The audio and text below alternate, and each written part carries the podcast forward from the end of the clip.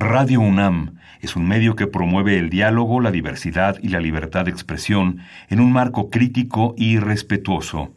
Los comentarios expresados a lo largo de su programación reflejan la opinión de quien los emite, mas no de la radiodifusora. Radio UNAM presenta Perfiles.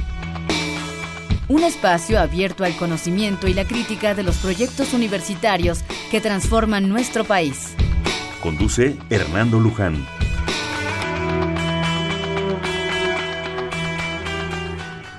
¿Qué tal? ¿Cómo están? Buenas noches. Estamos nuevamente en Perfiles. Este es un espacio en donde conversar con las mujeres y los hombres que día a día forjan nuestra universidad.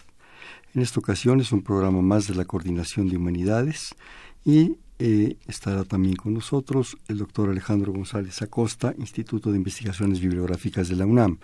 El doctor González Acosta no estará presente, sino que eh, estará en un enlace radiofónico eh, para que podamos hacer este programa. El doctor Alejandro González Acosta es doctor en Letras Iberoamericanas por la UNAM, investigador titular del Instituto de Investigaciones Bibliográficas la Biblioteca y Hemeroteca Nacionales de México, catedrático del posgrado en Letras de la Facultad de Filosofía y Letras de la UNAM, se ha dedicado durante su trayectoria al rescate de impresos y documentos mexicanos desconocidos o extraviados, así como a la solución de identidades literarias y otros problemas esenciales de la cultura y la historia en México. Entre sus libros relacionados con el tema de este volumen, el cual, del cual hablaremos, hablaremos eh, concretamente, déjenme comentarles, de eh, una publicación reciente del doctor González Acosta que se llama Teatro Republicano de México, tres dramas rescatados del México Independiente. En este volumen que estamos eh, del cual estaremos comentando se encuentra el enigma de Jicotencatl, dos novelas sobre Jicotencatl el joven en un solo tomo, Jicotencatl de José María Heredia y Jicotencatl Príncipe Americano de Salvador García Bamonte. Asimismo, miscelánea, periódico crítico y literario de José María Heredia. Todos editados por la UNAM entre 2002-2007. Los dos, últimos libros que comenté son en esta misma colección. Les estamos hablando de la colección eh, Ida y Vuelta, Ida y Regreso, perdón, al siglo XIX, editado por la Universidad Nacional Autónoma de México. Como les comentábamos, este programa, desgraciadamente, vamos a tener el gusto de tener la presencia del doctor Alejandro González Acosta, pero como si lo fuera, estamos ahorita ya, ya enlazados con él. ¿Me escucha, doctor? Sí, perfectamente, don Hernando, sus órdenes. Buenas noches. Buenas noches. Bueno, pues acaban de ustedes escuchar al doctor Alejandro González Acosta. Comentaba su, su, información curricular, doctor, y que vamos a tener el gusto de hablar sobre una obra que creo que es pues importante y trascendente realizada por usted, que es Teatro Republicano de México, tres dramas rescatados del México Independiente. Transcripción, edición, estudio preliminar y notas del doctor Alejandro González Acosta, editado por la Universidad Nacional Autónoma de México en el 2017, o sea, está, está fresquecito. Así es, está recién salido del horno. Del horno. Oiga, pues bienvenido al programa, aunque desgraciadamente no, no está presente, pero como si lo estuviera, doctor. Muchísimas gracias por su gentil invitación y muchas gracias a los atentos escuchas este, por este, participar en este programa. Oiga, doctor, eh, bueno, eh, realmente cuando eh, hace un tiempo la, Coordinación de Humanidades a través de, de, Malena Mijares, quien usted conoce muy bien, y de Vicente Quirarte me hicieron llegar este tomo, pues realmente créame que lo disfruté mucho. Muchísimas gracias, es usted muy muy gentil. Este, pues, pues, e, este libro es resume una historia de aproximadamente 30 años es un libro que está encadenado a su vez con otros libros que se fueron de alguna manera eh, eh, enlazando para llegar a este resultado. 30 años, perdón, doctor, que lo interrumpa, de investigación. Eh, bueno, en cuanto al tema, en realidad mi, uno de mis temas de investigación es el rescate de la figura de un importante poeta, escritor, político, legislador cubano-mexicano, fundador del romanticismo en Hispanoamérica, que fue José María Heredia. José María Heredia en realidad pasa la mayor parte de su vida en México, aunque nace en Cuba, y la mayor parte de su obra es hecha en México y además de tema mexicano. A escasos, a los 15 años escasamente, fue un, un uno de estos casos de niños prodigios, a los 15 años escribe una, un poema importantísimo, que es en el Teocali de Cholula, poema que incluso un crítico tan severo, tan riguroso como don Marcelino Menéndez Pelayo consideraba que a pesar de que su autor tenía apenas 15 años, se trataba de una obra maestra y que ese poema inaugura el, romanticismo en la poesía hispanoamericana. Entonces, este Heredia este, estuvo durante por lo menos dos estancias. Una primera de juvenil, este, siendo un niño acompañando a su padre, que era un funcionario español, era un oidor de la audiencia de México, y eh, al morir este regresan a Cuba. Pero por los avatares de la política, él tiene que huir de Cuba eh, y, exiliado y va a parar a los Estados Unidos. Reside en tres ciudades, en Boston, en Nueva York y en Filadelfia. Entonces, de ahí viene para México con una invitación que le cursa el, el presidente Guadalupe Victoria para eh, aprovechar los talentos de este, de este joven intelectual para la construcción del, del México independiente.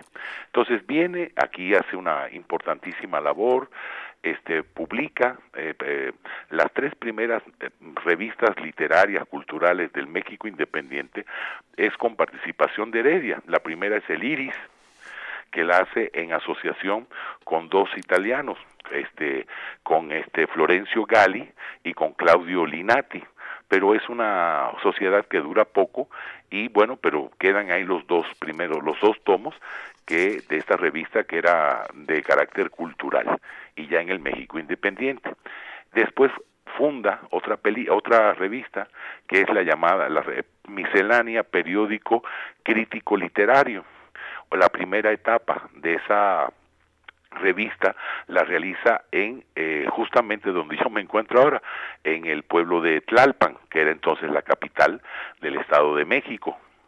Y la segunda e, época de la revista ya la hace residiendo en Toluca cuando se trasladan los la cabecera del, del Estado de México para allá y finalmente una tercera revista que se llamó La Minerva, eh, que son prácticamente las tres primeras revistas del, del México, culturales del México independiente. Pero independientemente de esto, en 1825 en Toluca eh, publica, prácticamente se autopublica la segunda edición de sus, de sus este, poesías, este, en Toluca en, 1800, en 1825 había hecho la primera edición, perdón, en Nueva York y en 1832 en Toluca publica la segunda edición de sus poemas. Y bueno, pero eh, toda la historia eh, viene a partir de un enigma de la literatura mexicana. Hace 30 años este, se consideraba que la primera novela histórica, la primera novela de carácter eh, moderno, histórico y, y, con proyección indigenista, era la novela Jicotencal, así con J, con J, así aparece y así debe pronunciarse, Jicotencal, mm. se publicó en 1826 en una imprenta de la ciudad de Filadelfia, en Estados Unidos, y sin el nombre del autor. Es decir, es una novela, digamos que no, no se conocía quién era el autor de esta tan importante novela como que es la primera de la, de la, de la novela histórica contemporánea en Hispanoamérica.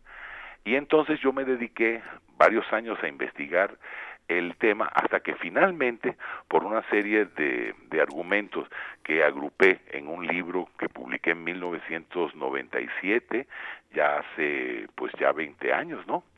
Este se, se tituló precisamente El enigma de Jicotencal y ahí yo demuestro que esta obra, esta novela es obra de José María Heredia. Pero eso a su vez me llevó a otra otra empresa. Por ejemplo, la revista Miscelánea que es la segunda, pero la más voluminosa y la más importante de las tres revistas que les comentaba que publicó Heredia, no se encontraba en ningún acervo. Es decir, había números sueltos, lo mismo aquí en México que en Estados Unidos, que en Europa, que en Cuba, pero no estaba la, la no había una colección completa en ninguna biblioteca del mundo. Entonces me dediqué a reunir los microfilmes de los números que estaban dispersos en todos estos lugares y con esos preparar una edición que fue de más de 600 páginas con reuniendo todos los números, la colección completa de la revista miscelánea periódico este crítico y literario que fue también publicada por la por la colección al siglo XIX viaje de ida y, regreso. Entonces entonces bueno pero también a partir de esto, no sé si me estoy extendiendo demasiado. No, no, no está bien, nada más una pregunta. ¿Cuántos números se publicaron de esta revista? Bueno, se publica, en esta, en cada época se publicaron este aproximadamente 16 números en la primera época y otros 16 en la segunda época. Ah. Eh, una parte en Tlalpan y otra parte en Toluca. Pero de estos no estaban, le digo, este, reunidos en un solo lugar. Entonces tuve que reunir los este los números dispersos, los microfilmes y entonces volverlos a fue un trabajo de mucha paciencia, obviamente, volverlos a, capturar tipográficamente porque ya por los años los, el estado de los originales no no permitía una reproducción facsimilar. Entonces tuve que recapturarlos tipográficamente y proceder así a la edición. Ya aproveché para pues corregir erratas, modernizar la ortografía, hacerle notas, este, en fin, hacerle un, un aparato crítico, ¿no? Que de alguna forma acercara el texto al lector contemporáneo. De eso se trató. Pero también en relación con la novela Jicotencal, eh, sale esto de la revista Miscelánea, que es obra de Heredia, pero también ocurre una cosa muy interesante. Eh, en 1826 se, se publica el Jicotencal en Filadelfia, pero en 1831, cosa rarísima, en España hay un autor, un escritor, ese sí, identificado con nombres y apellidos, pero que evidentemente era una persona de ideas muy conservadoras y muy eh, hispanófilo, que publica una novela respondiendo al Jicotencal de Filadelfia y entonces donde el Jicotencal criticaba la conquista de México, este mm, eh, mostraba un retrato repulsivo de Hernán Cortés, pues esta otra obra publicada por un español, obviamente, va a hacer exactamente lo contrario, va a justificar la conquista, va a endiosar a Hernán Cortés, pero es curioso que una se escriba una novela para responder a otra. Es muy raro. Creo que es uno de los pocos casos que existen en la historia de literaria. Para responderle expresamente, porque así lo dice, esta novela se escribe para eh, responder los ataques del Jicotencal que ha publicado un señor extranjero allá en Filadelfia. Y entonces esta, esta novela, publicada en Valencia en 1831, eh, el título es Chicotencal, Príncipe Americano, y el autor es Salvador García Bamonde. Bueno, pues como no existían tampoco este ejemplares disponibles de esta novela que tiene que ver directamente con la literatura mexicana, entonces pues también tuve que hacer el trabajo de conseguir el microfilme de esta novela volverla a, a, digitalizar y finalmente publicar ambas novelas, Quicotencal y el Chicotencal Príncipe Americano, en un volumen. Sí, para que hubiera la comparación, digamos. Para exactamente, para que tuvieran las dos visiones. Pero esto me llevó fíjese que ya vamos por tres libros, el, enigma de Jicotencal para ver quién era el autor, después la miscelánea, que es la revista donde vienen aspectos este, críticos interesantes en relación con la novela histórica, eh, escritos por José María Heredia, y este tercer volumen, que sería las dos novelas, Jicotencal y el Chicotencal Príncipe Americano. Pero resulta también que esta novela, Jicotencal, no solamente provocó una respuesta española de 1831, sino que un poco antes, en 1828, en la ciudad de Puebla, se convocó a un concurso el periódico, un periódico que ya no existe, que se, se llamaba El Baratillo, convocó a un concurso expresamente para eh, rectificar los muchos errores que sobre la historia de México venían contenidos en la novela Jicotencal de Filadelfia 1826. Entonces, mire usted qué novela tan interesante, tan importante que provoca que un español escriba otra novela para responderle y que además en Puebla se convoque a un concurso de teatro para rectificar los errores de la novela. Perdón. Entonces, pues, y en este concurso se premian tres obras, tres obras de teatro, todas sobre Chicotencal. Chicotencat el joven, el héroe eh, de la resistencia tlaxcalteca. Muy bien.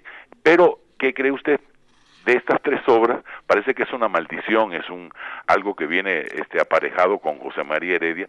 De estas tres obras, que se son premiadas y publicadas y posiblemente representadas en Puebla en 1828, no existían tampoco ejemplares en México. Oiga, doctor, parece que anda buscando cosas inexistentes. bueno, si no inexistentes, por lo menos muy, muy, eh, muy escondidas y muy huidizas. Bueno, pero mire, los que nos dedicamos a esta profesión tenemos que tener una combinación, a ver si os digo, de sabueso, este, para olfatear y de Doberman, para que una vez que muerdes no sueltes, ¿no? Sí, verdad. Entonces, pues una combinación de, de ambos, este, de ambos perros. Pero el asunto es que para encontrar estas tres obras también fue otra odisea, porque entonces encontré que había una de las obras estaba en la British Library en Londres, en la Biblioteca Británica en Londres.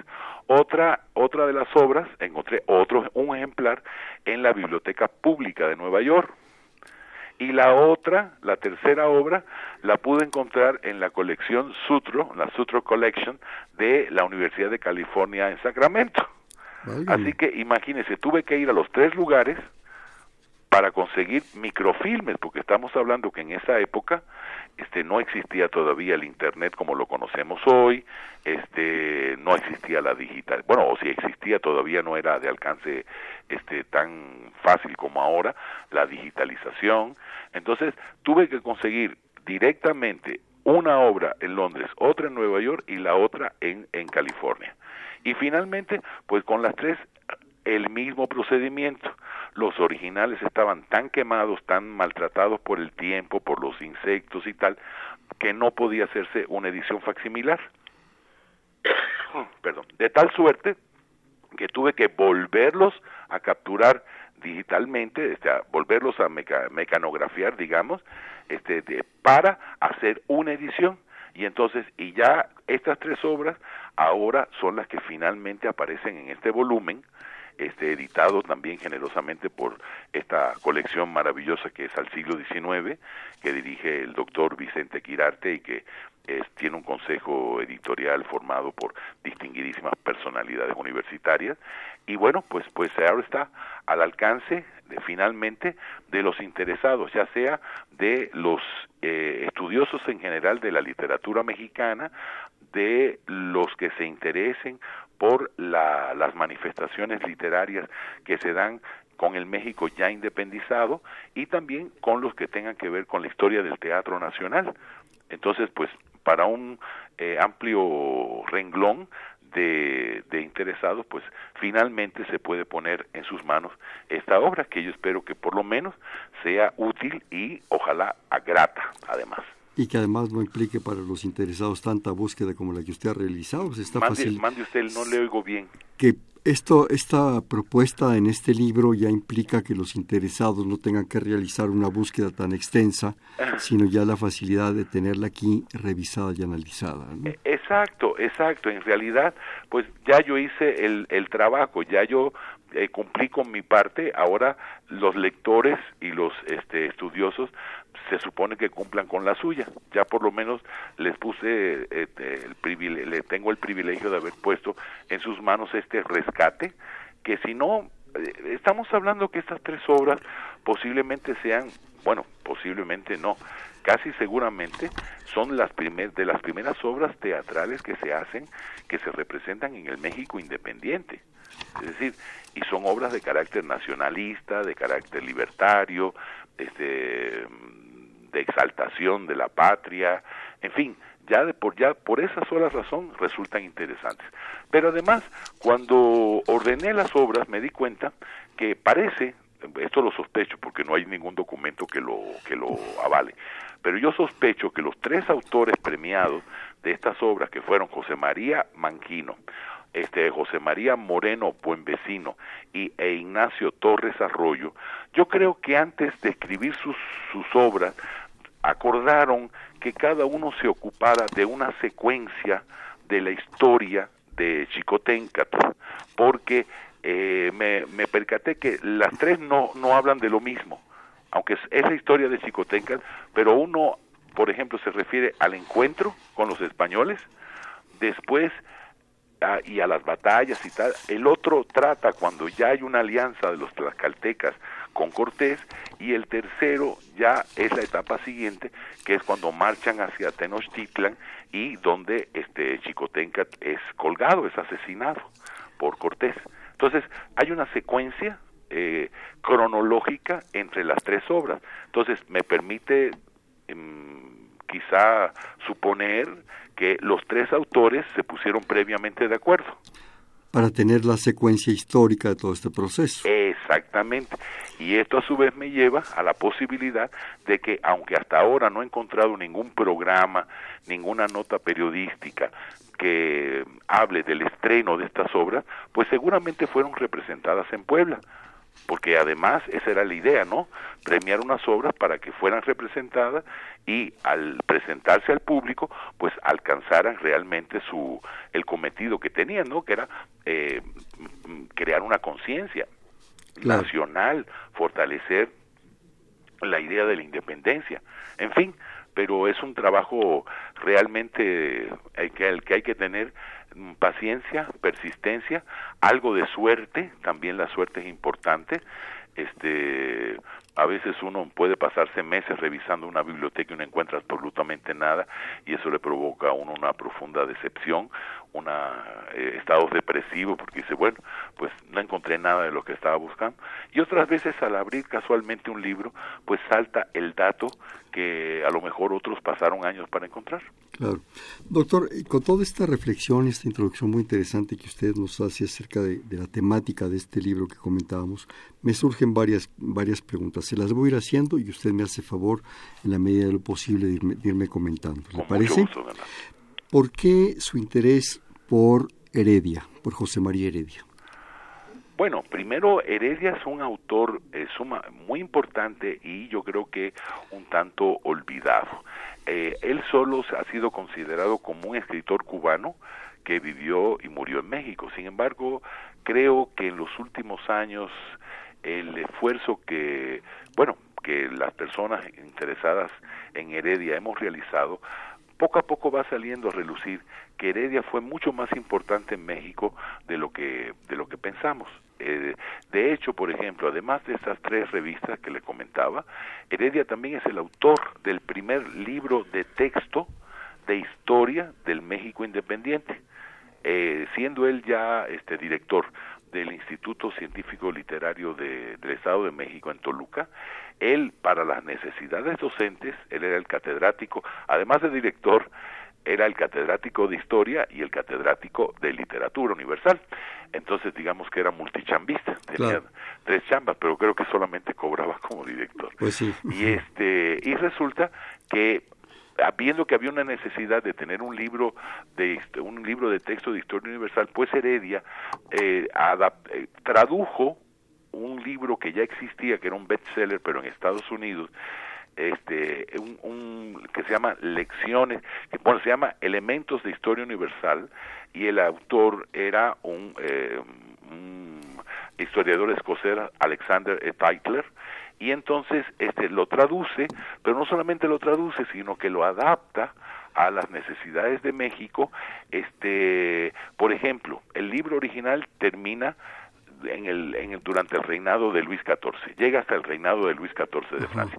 Y Heredia lo lleva ese, esa historia la actualiza hasta el triunfo de la independencia de México.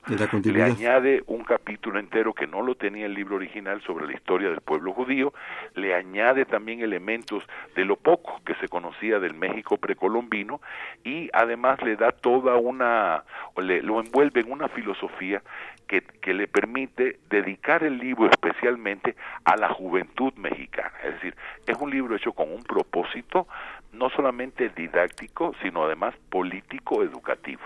Y bueno, pues Heredia, por lo tanto, además de ser el inaugurador del, del movimiento romántico, es el, el, el, creador de las tres primeras revistas y además es el, eh, el que elabora el primer libro de, de texto de historia eh, para México Independiente. Entonces, es un personaje muy importante.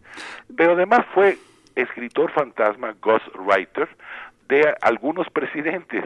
Algunos de los discursos que pronunciaba, por ejemplo, Vicente Guerrero, este, o este, Antonio López de Santana, eh, eran escritos realmente por Heredia. Heredia era el que le escribía los discursos. Ah, también otros discursos los dio él personalmente en la ceremonia del grito. Eh, oraciones patrióticas se llamaban en esa, en esa época. Heredia además colaboró para la elaboración del Código Civil del Estado eh, Libre y Soberano de México. Fue legislador, fue político, fue juez, fue juez en, en, en Toluca, fue juez eh, en Cuernavaca, lo nombraron juez en Veracruz, pero no pudo tomar posesión de ese, de ese, de ese empleo porque otros intereses se lo, lo impidieron. Fue capitán de milicianos, es decir, y es un hombre que vivió escasamente 35 años. 35 años. 35 años. Heredia nace el 31 de diciembre de 1803 en la ciudad de Santiago de Cuba y muere en la Ciudad de México el 7 de mayo de 1839. Es decir, no había cumplido todavía los 36 años. Qué barbaridad. Oiga, doctor, yo creo que tenemos que alabar a las gentes universales, enciclopédicas, que van más allá de un hecho concreto de una nacionalidad y se convierten en seres universales.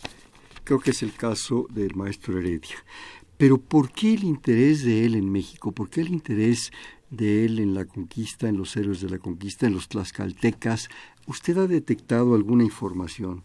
Bueno, de hecho, eh, en eso Heredia no es eh, un caso aislado. Generalmente, eh, ha existido una atracción especial entre los intelectuales cubanos y especialmente México, no solamente por la proximidad geográfica, sino también por una serie de circunstancias que creo que crean, em, digamos, un, una, un interés especial. Le voy a explicar. Por ejemplo, las civilizaciones precolombinas en Cuba, pues alcanzaron, lograron alcanzar un nivel de desarrollo este ínfimo. Eh, se supone, bueno, según la antigua clasificación, que habían tres, tres etnias que poblaban la isla eh, antes de la llegada de los españoles, que eran los taínos, los siboneyes y los guanajatabeyes. Hoy se llaman de otra forma, pero eh, la definición clásica eran estas tres. Pero en realidad eran pueblos que todavía estaban en, la etapa recolectora, que tuvieron muy poco desarrollo, eh, en fin, em, prácticamente, pues para empezar, no hay pirámides hechas por estos este, aborígenes cubanos, no hay casi arqueología cubana, la arqueología cubana prácticamente se puede este, reunir en un toda la, de todo el país y esto no lo digo despectivamente, es una realidad, se puede reunir en, un cajón. Es decir, no hay tanta riqueza este, arqueológica como sí existe en México. México, bueno, pues tiene los olmecas, los mayas, los aztecas, este, bueno, pues es un verdaderamente y por eso los autores cubanos en el hay que recordar que Cuba fue la la, la primera porción de América que fue dominada por los españoles y la última que dominaron. La, la, el dominio en, en, en, Cuba de España es desde 1492 hasta 1898. Cuando intervienen los Estados Unidos. Así es, a que cuando llega la intervención americana. Bueno, entonces, este, y cuando esos intelectuales estaban tratando de fundamentar un, un, un de argumentar la necesidad de que Cuba fuera independiente y soberana, pues a los efectos de la cultura de la historia, pues no tenían tantos argumentos, digamos, materiales para respaldarlo. Entonces, por eso yo siento que generalmente cuando los autores cubanos del siglo XIX querían referirse a una identidad americana, pues ahí tenían a México a la mano. Entonces, no fue solamente Heredia el que escribió sobre Chicotencatl. Gabriel de la Concepción Valdés, de seudónimo Plácido, escribe también este un poema dedicado a, a Jicotencal. Este, también, eh, eh, por ejemplo, otros autores también la gran novelista y dramaturga cubana Gertrudis Gómez de Avellaneda escribe una novela titulada Guatimosin, que es obviamente una gruesa novela dedicada a, Cuauhtémoc. Sí, Y así sucesivamente. Pero esto no, no se queda en el siglo XIX, llega al siglo XX. Por ejemplo, un autor como Reinaldo Arenas, su segunda novela es que se titula El mundo alucinante, es precisamente una novela histórica donde está el personaje principal es Fray Servando, Teresa de Mier. Sí. Entonces, esto se da con mucha frecuencia. Alejo Carpentier, cuando escribe este el concierto barroco, pues ¿quién es el, eh, eh, uno de los héroes del concierto barroco? Pues nada más y nada menos que Moctezuma II en Venecia, junto con Vivaldi y toda esa maravilla, maravillosa fantasía que derrocha Carpentier. Es decir, los, el mismo José Lezama Lima, que nunca viajó fuera de Cuba, solamente hizo una excepción, vino a Puebla y de eso da muestra uno de sus capítulos de la célebre novela Paradiso, y escribió un soneto titulado Al Marqués de Acapulco que permite especular que quizá también estuvo en Acapulco, aunque no es seguro.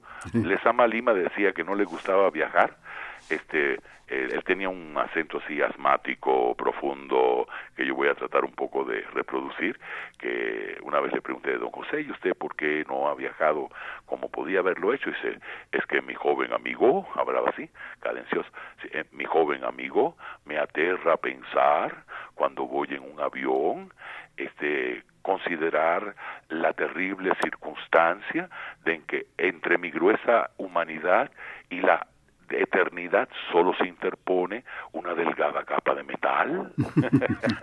Entonces, definitivamente no le gustaba viajar. Pero por eso, volvemos al tema, los este, autores este, cubanos, cuando han querido de alguna manera reflejar la grandeza cultural de, de, de lo americano, pues han echado mano a México. A los referentes México. Heredia, este Gabriel este, de la Concepción Valdés, este y no solamente ellos, Reinal, pero muchos, muchos más. Entonces, por eso yo creo que Heredia es pionero en eso, es el primero, el primer cubano que empieza a escribir sobre México. Yo creo que eso nos habla de la gran afinidad Cuba-México, aunque desgraciadamente en los últimos tiempos se ha tratado por algunas gentes de hacer un gran esfuerzo por eliminarla, ¿verdad? Pero bueno, ese es otro tema, doctor. Mejor no entremos en él. Pero me llama la atención el, personaje también. ¿Por qué, por qué Jicotencatl, Jicotencatl cuando realmente muchos de los gentes que, que acceden a la cultura mexicana se van por esas imágenes, usted los acaba de mencionar, Cuauhtémoc, eh, Fray Servando, las gentes con una gran aura de, propuesta cultural, de importancia histórica. En este caso, Jicotegal sí es muy importante porque es parte de una conquista, pero como que ha quedado en un segundo plano en la historia de México, me da esa sensación. ¿Estoy en lo correcto? Sí, sí, de hecho, llama la atención Bueno, primero los tlaxcaltecas, uh, una cierta historiografía un tanto facilona, eh, los, los clasificó, ya no tanto, pero todavía quedan rezagos este, a nivel de memoria popular, de que los tlaxcaltecas eran los traidores. Los traidores, sí. Bueno, sin embargo... se les encasilló. Exacto, fue muy cómodo encasillarles, ponerles el cartel, pero para empezar, uno no, eh, nadie traiciona a un enemigo. Pues y ellos nunca fueron amigos del imperio azteca, al contrario, siempre fueron adversarios. Entonces no hubo traición. En todo caso, hubo una alianza estratégica con alguien que le ayudaba a vencer al enemigo que más les preocupaba, que era, pues, obviamente el imperio azteca. Sí, los que, que los nutrían de, prisioneros, ¿verdad? Exacto, las guerras floridas, bueno, toda esa historia sangrienta, eh, terrible, que, bueno, pues los tlaxcaltecas resistieron heroicamente este, el asedio de un imperio que los tenía cercados. Claro. Porque, pues, por, no, les, no, no podían consumir sal, entre otras cosas porque el imperio azteca los rodeaba y para atravesarlo tenían que pagar tributos y los aztecas, los tlaxcaltecas se negaron. Entonces preferían comer sin sal antes que bajar la cabeza y aceptar el señorío de, del Tlatuani y Moctezuma.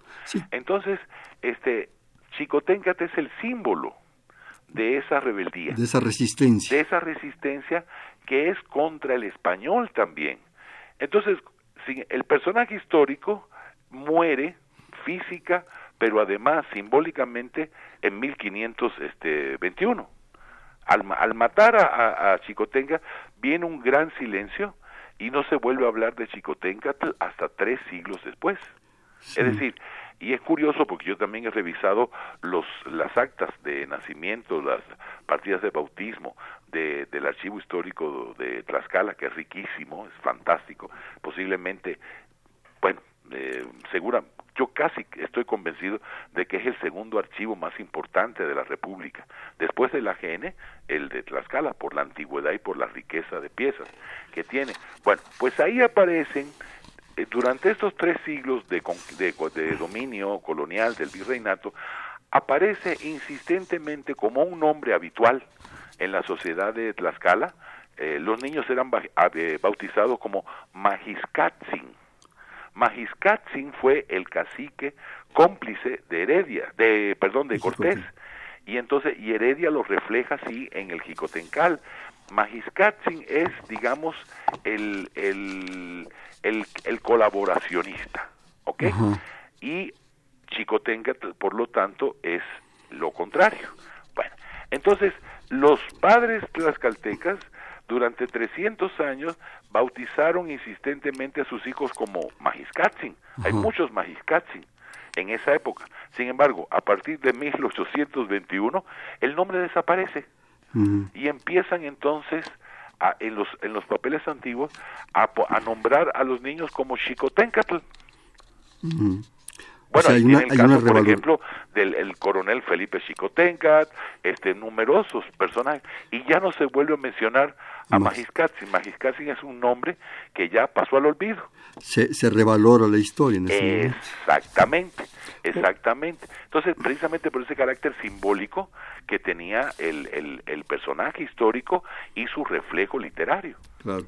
Oiga, doctor, me están llegando algunas llamadas de nuestro público, ¿me permite leerlas? Con muchísimo gusto. Este, aquí me habla el señor López Leiva de Fnaucalpan y pregunta por qué Heredia al final de su vida regresa a Cuba y acepta el orden colonial contra el cual luchó antes.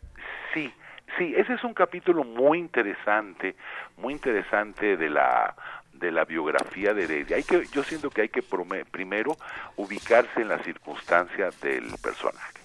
Él, él salió en 1825 eh, huyendo de Cuba porque las autoridades españolas lo habían involucrado en una conspiración, la de los rayos y soles de Bolívar, y este, si lo atrapaban había eh, una condena de pena de muerte. Entonces él se disfraza de marinero y huye por la ciudad de por el puerto de Matanzas en un velero que se llamaba Galaxy que lo lleva hasta Boston y allí se queda. Bueno, pero él huye en 1825. Él ya no vuelve más a, Cuba hasta 1835, 36, que la madre, que está, que, que él no ha vuelto a ver si se que escribía con ella, pero la madre y sus hermanas que estaban allá le piden que por favor que, que vaya a verlas, ¿no? Este, habían pasado muchos años sin, sin tener un contacto físico, este, directo, personal. Y entonces, pues Heredia, eh, además el gobierno español había, eh, en ese momento había promulgado un indulto eh, que le permitía legalmente ir a, a, Cuba, visitar a la madre y regresar a México. Y bueno, pues él, presa de la, del cariño filial, de la nostalgia y de, y de pues, pues, de un legítimo derecho de ver a, los suyos y el país donde había nacido, pues él escribe una carta al capitán general Tacón donde abjura de sus ideas independentistas. En parte yo siento que esta carta es, mm, digamos, una concesión estratégica y también hay algunas cosas que dice en la carta que también creo que las expresó con toda sinceridad. Él había quedado un poco desilusionado de mm, después de la independencia la gran cantidad de luchas civiles intestinas, este alzamientos, aquí en México, este ambiciones, en definitiva, a él lo habían decepcionado un poco. Entonces, siento que cuando él escribe la carta al capitán general Tacón, en un 80% sí es este sincera lo que dice y en otro 20% es también buscando que le permitan entrar a Cuba. El problema de Cuba es que es una isla. Y este no es lo mismo pasar una frontera terrestre que, llegar navegando. Es decir, ese ha sido el gran drama de Cuba en toda su historia, que es una isla. La, como decía un poeta cubano, Virgilio Piñera, la maldita circunstancia de estar rodeados de agua por todas partes. Entonces él pide perdón de alguna manera para que le permitan ir a ver a su madre enferma. Entonces está con ella unos días, este se entrevista con Tacón, no se sabe exactamente cuál fue el contenido de la entrevista y regresa a México y al poco tiempo enferma y muere. Ese, ese es el, el viaja este un poco también como despidiéndose. Sabía que ya iba a morir, se sentía enfermo, se sentía débil. Entonces, algunos amigos falsos amigos de, Heredia, como por ejemplo Domingo del Monte. Domingo del Monte es un personaje muy curioso. Leonardo Padura, en, en su novela, este, La novela de mi vida, hace un retrato muy curioso, mm, cuestionable, opinable, digamos, este, pero interesante, porque pone a, a, a Domingo del Monte supuestamente amigo de, bueno, y yo creo que sí, en efecto, amigo de Heredia, pero lo pone como una suerte de Caín, del Abel, que sería Heredia. Entonces, y eh, lo cierto es que Domingo del Monte, que es un personaje histórico importante, un gran crítico, gran historiador, pero Domingo del Monte estaba en Cuba y decía que sí, que era, que era independentista, pero estaba casado con Rosa Aldama, hija de Miguel Aldama, que era el hombre más rico de la isla. Es decir, vivía en un palacio que todavía existe, que es el Palacio de Aldama, que es una supermansión, una un bellísimo edificio neoclásico, rodeado de lujos, con 100 esclavos de servidumbre, este, viajaba constantemente a Madrid, de hecho fue a Madrid, este, y siempre en un plan así muy, muy de, de gran señor, y es precisamente Domingo del Monte, que vive en Cuba o que vive en Madrid gracias a la fortuna del suegro, quien se atreve a, a calificar a Heredia, cuando Heredia va enfermo a Cuba a despedirse de su madre, le dice ángel caído y se niega a verlo, se le rehúsa. Entonces, pues verdaderamente es, es, pues yo digo que hasta entre chistoso y grotesco que Domingo del Monte, que sí estaba en Cuba, que no había, no había padecido exilio ni persecución, que vivía como un príncipe gracias a su suegro, que tenía el, el, acceso a los mejores libros, este, que no tenía preocupaciones en su vida, que incluso iba a la metrópoli, a Madrid, y que se atreviera a Heredia, porque escribió una nota dedicada a Tacón pidiendo perdón, decirle que era, ay ángel caído, te me caíste del altar, ¿no? Eh, como que como que es un poquito incongruente, ¿no? Sí, además... A, esta altura del partido creo que uno lo menos que puede pedir en la vida es un, cierto grado de congruencia. Y de respeto. En sí, porque, y no era un autor, era un autor católico el que dijo, cuando no se vive como se piensa, se acaba por pensar como se vive. Claro. Y es una gran verdad. Entonces, este, eh, este Domingo del Monte era un gran prócer, un gran independentista, sí, pero vivía bajo la protección de su suegro, que era uno de los más grandes señores esclavistas de Cuba. Claro. Doctor, tenemos más llamadas, ¿me permite comentar? Claro, claro que sí, don Hernando, claro que sí. Eh, Rosario Velázquez, de la delegación Gustavo Madero, comenta muy interesantes los comentarios del entrevistado y que le gusta el programa, pero realmente el programa lo hace entre ustedes y los entrevistados. Luego María Lourdes Gil de Iztacalco, ¿qué nombre tenía la Ciudad de México cuando su capital era Tlalpan? Bueno, cuando la capital era Tlalpan yo entendí que era, era capital del Estado de México.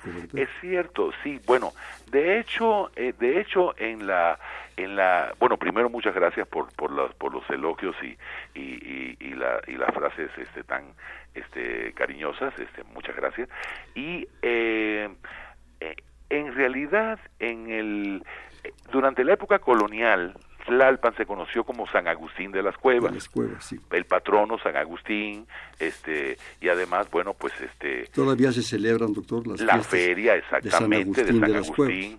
exacto. Pero después se trató de recuperar con la independencia el, el nombre autóctono y se le llamó Tlalpam, pero Tlalpam con M al final, con M de mamá al final. Eh, y así aparece incluso en la revista miscelánea que se editó acá, aparece Tlalpam con M. Sí. Y ya después, con los años, se, se moderniza y se simplifica y se queda solamente Tlalpan, con N. Bueno, y, eh, y se llamaba Tlalpam con M, capital del Estado. La capital del Estado de México primero compartió el, digamos, la sede con la propia este pues este eh, digamos la alcaldía mayor de México. Después pero eso duró apenas unos dos meses. Después la primera sede que tiene la capital del estado de México es en Texcoco. Pero en Texcoco obviamente no había las condiciones mm, y deciden trasladarla a Tlalpan a San Agustín de las Cuevas que era un lugar bueno más poblado este con una serie de manantiales, en fin, una serie de ventajas. Y de aquí ya en 1834 deciden trasladarla a Toluca, ¿no? Este, eh, dentro de un proceso de desarrollo y organización del Estado de México. Hay que, hay que tener en cuenta que originalmente lo que era el bueno, el origen del Estado de México es el arzobispado de México el arzobispado de México ocupaba un territorio desde la Ciudad de México hasta Acapulco. Claro. Era el arzobispado de México. Y eso sobre eso se hace primer, el primer Estado de México. Y después se va subdividiendo. Sí, se va ya más ya exacto, y entonces se crea, pues, pero ya muy posteriormente se crea el Estado de Guerrero, el Estado de Hidalgo, el Estado de Morelos. Las subdivisiones políticas. Así es, así es. pero eso es parte de un proceso. Sí, también nos habla precisamente desde Toluca la señora Isla de San Román. Felicita al maestro que rescata el trabajo de un personaje tan importante, comenta. Y también eh, solicita que si se puede dar más información sobre el libro para poderlo conseguir.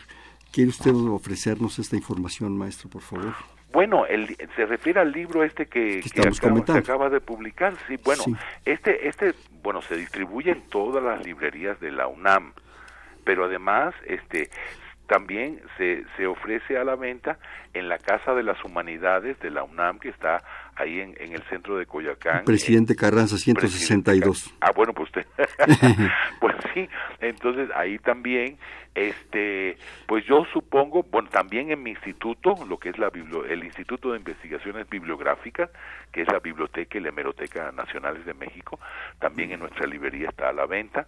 Entonces, pues, pues El, libro, eh, permítame, es Teatro Republicano de México, tres dramas rescatados del México Independiente, transcripción, edición, estudio preliminar y notas del doctor Alejandro González Acosta, editado por la Universidad Nacional Autónoma de México, en eh, la colección Ida y Regreso al siglo XIX, del cual es director Vicente Quirarte, y está editado este año, el 2017, así es que está, como dice el doctor, fresquecito, recién salido del orto, y es parte del programa editorial de la Coordinación de Humanidades y es absolutamente conseguible, además una edición muy bonita, eh, muy bien empastada y con las tres obras, pero sobre todo lo que pues es fundamental es esta, estas primeras 47 páginas que, que es la introducción del doctor González Acosta. Doctor, también nos habla el señor Agustín Mondragón de Cuauhtémoc, rápidamente porque el tiempo se nos va, eh, voy a tratar de sintetizar su comentario. Dice, el tema es tan importante y tan candente que la importancia jicotenca al segundo o hijo nos demuestra que cuando se ama la tierra en donde uno nació, es válido enfrentarse al padre cuando se alía con el enemigo, refiriéndose a la alianza de su padre con los españoles. Ese es, el, gran valor de Jicotencal, que siendo expulsado por su padre, logró reunir a guerreros y atacó al invasor, estando a punto de causarle la muerte, pero su padre le salvó la vida. Eh, así es. Fíjese que precisamente ese fue también uno de los argumentos que me permitió sustentar razonadamente la autoría de Heredia de la novela Jicotencal. ¿Por qué razón? Porque el mismo conflicto que tiene Chicotencatl el joven con Chicotencatl el viejo, que era uno de los cuatro senadores, bueno, mal llamados senadores de Tlaxcala, este, es el mismo que se reproduce entre el joven José, José, María Heredia y su padre José Francisco Heredia y Mieses, que era un funcionario eh, eh, del gobierno español, era un oidor de la audiencia de México. Entonces, el, el, conflicto entre hijo y padre se da lo mismo en, en, el en los personajes que en el autor. Es curioso, ¿no? Claro. Si me permite, doctor, y con todo respeto, yo quisiera eh, leer todo su libro, porque ya lo leí todo. En la primera obra de José María Mangino Jicotencal, en el acto cuarto, hay un fragmento que me encantó que quisiera compartir, bueno, con usted ya lo conoce, pero con nuestros escuchas. Habla Jicotencal respondiéndole a Maxicatzín Ah, traidor, y qué daño a la patria causas con tus intrigas y artificios. La orden se cumplirá. Marcharán solo los infames que tú hayas corrompido. Tlaxcala llorará de tus perfidias. Las funestas resultas nuestros hijos maldecirán a tu execrable nombre, mirándose en esclavos convertidos y la patria sufriendo las cadenas que con tantas traiciones le han construido. Qué bonito. Realmente es un fragmento hermoso. Hermoso, hermoso, hermoso. Y fíjese que yo siento que Heredia tiene mucho para decirnos a los mexicanos de hoy. Pues con este, por este fragmento estamos, parece que estamos hablando de ayer o de Exacto, es de una actualidad. Los, los problemas de México que refleja Heredia son extraordinariamente semejantes a los que padecemos hoy. Yo creo que por eso Heredia tiene una enorme actualidad, enorme actualidad. Y mi sueño, mi mayor ambición, mi deseo como investigador, como historiador, es que el público haga suyo a Heredia. Por ejemplo, todos estos muchachos que con esa actividad maravillosa eh, eh, se agrupan en, colectivos teatrales, en, esas empresas fantásticas de movilización este, social, eh, Heredia tiene mucho para decirles. estas, estas tres obras, bueno, que no son de Heredia, pero son de otros autores, pero tienen mucha actualidad. Por ejemplo, hay una obra de Heredia que fue la única que, que, que, que, en fin, que escribió originalmente el que se llama Los Últimos Romanos. Esa obra, hoy en día, puesta en escena, sería considerada este actual de una actualidad extraordinaria, porque es el amor por el poder, la lucha por el poder, lo que está dispuesta a hacer alguna gente para tener el poder, en fin, los últimos romanos, yo creo que es una obra de una extraordinaria actualidad. Cuando usted se lee los discursos de Heredia, donde hablaba del caudillismo, donde hablaba de, de, de, de, pues de la corrupción de los jueces, este, casos concretos con nombres y apellidos. Es, es de una impresionante actualidad. doctor, Yo creo que Heredia es nuestro contemporáneo. Claro, doctor, desgraciadamente nos quedan cuatro minutos. Me hace recordar rápidamente un comentario de Cicerón en las Catilinarias cuando empieza Estamos hartos. Así es, que tanden, Catilina, ¿hasta cuándo, Catilina, abusarás de la paciencia nuestra? Así estamos. Bueno, pues sí, Cicerón, por cierto, es uno de los autores predilectos de Heredia. Heredia tenía predilección por Cicerón, tenía también este predilección por este Horacio. Por los clásicos. Por los clásicos. De hecho, el, el ex libris de Heredia, eh, que él hizo para su propia este, biblioteca, es, es un verso transformado de Horacio, donde dice, ubi pacis et libertas ibi patria, es decir, donde está la paz y la libertad está, la, patria. ¿Eh? Yo lo tengo reproducido en una en una pieza de Talavera en el patio de su pobre casa para recordarme ahí lo que lo que decía Heredia. Claro, doctor, desgraciadamente tres minutos nos quedan. Me encanta que haya hecho usted, de usted salió cosa que es doblemente valioso, el comentario de los jóvenes. Yo creo que nuestros jóvenes tanto eh, miembros de la universidad como en jóvenes en general, de esos colectivos que de repente surgen en colonias, pues a veces eh, tan, tan diversas que nos sorprende que tomen estos clásicos, no solo a los clásicos griegos y latinos, sino yo creo que el, maestro Heredia sería casi ya como un clásico que nos está enseñando mucho sobre historia y sobre valores humanos y morales. Así es, así es. Yo, creo que pues yo lo apoyo totalmente y precisamente para eso ha sido mi trabajo, para poner a la disposición de la juventud mexicana sobre todo, en general de todos los lectores mexicanos, pero especialmente de la juventud mexicana, estas obras que yo creo que forman parte de su legado histórico, espiritual, y que también los pueden ayudar para entender mejor el presente. Doctor, eh, me queda minuto y medio, un brevísimo comentario, por favor, una conclusión, perdón, pero el, tiempo es así. Pero un comentario. Sobre, sobre lo general, alguna cosa a los jóvenes, sobre la obra eh, que usted ha rescatado, sobre sus proyectos que están pendientes. Pues una vez más yo los invitaría a leer estas obras, este, a empaparse el siglo XIX, sobre todo esta primera parte del siglo XIX en México es tan compleja, tan interesante, tan llena de contradicciones, de luchas, que yo creo que nos pueden ayudar para entender un poco mejor lo que estamos este, viviendo en la actualidad. En México actual. Exacto. Doctor, siempre tenemos aquí una tradición. Eh, vamos a hacer un bote pronto. Yo le digo a usted una palabra y usted me responde la que le venga inmediatamente a su mente. Sí, sí, nada más un poquito más alto porque apenas leo. Sí, sí, este, bueno, sería una, una, palabra y usted me contesta inmediatamente. ¿Sí? Cultura. Libertad. Bibliografía. Sabiduría. Eh, búsqueda en las bibliotecas. Curiosidad permanente. Las bibliotecas. Son grandes eh, graneros. Leer. Es crecer. Conocer. Es vivir. Jóvenes. El futuro. La Universidad Nacional. Lo más grande. Lo más grande de México. El corazón de México. México. Pues es el amor de, de todos los que lo queremos, lo veneramos, lo admiramos y lo sentimos en las buenas y en las malas.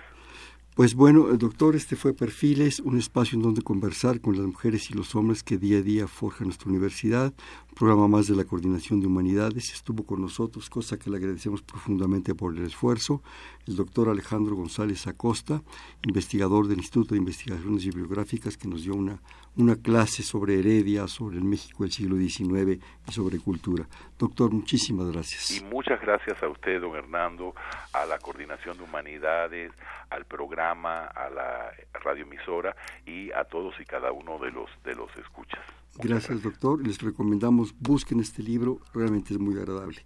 En la coordinación, la doctora Silvia Torres, en la producción, Mariana Mondragón García, en los controles, Humberto Sánchez Castrejón, en la conducción, Hernando Luján. Perfil es un espacio en donde conversar con las mujeres y los hombres que día a día forjan nuestra universidad. Muchísimas gracias. Buenas noches. Perfiles, un programa de Radio UNAM.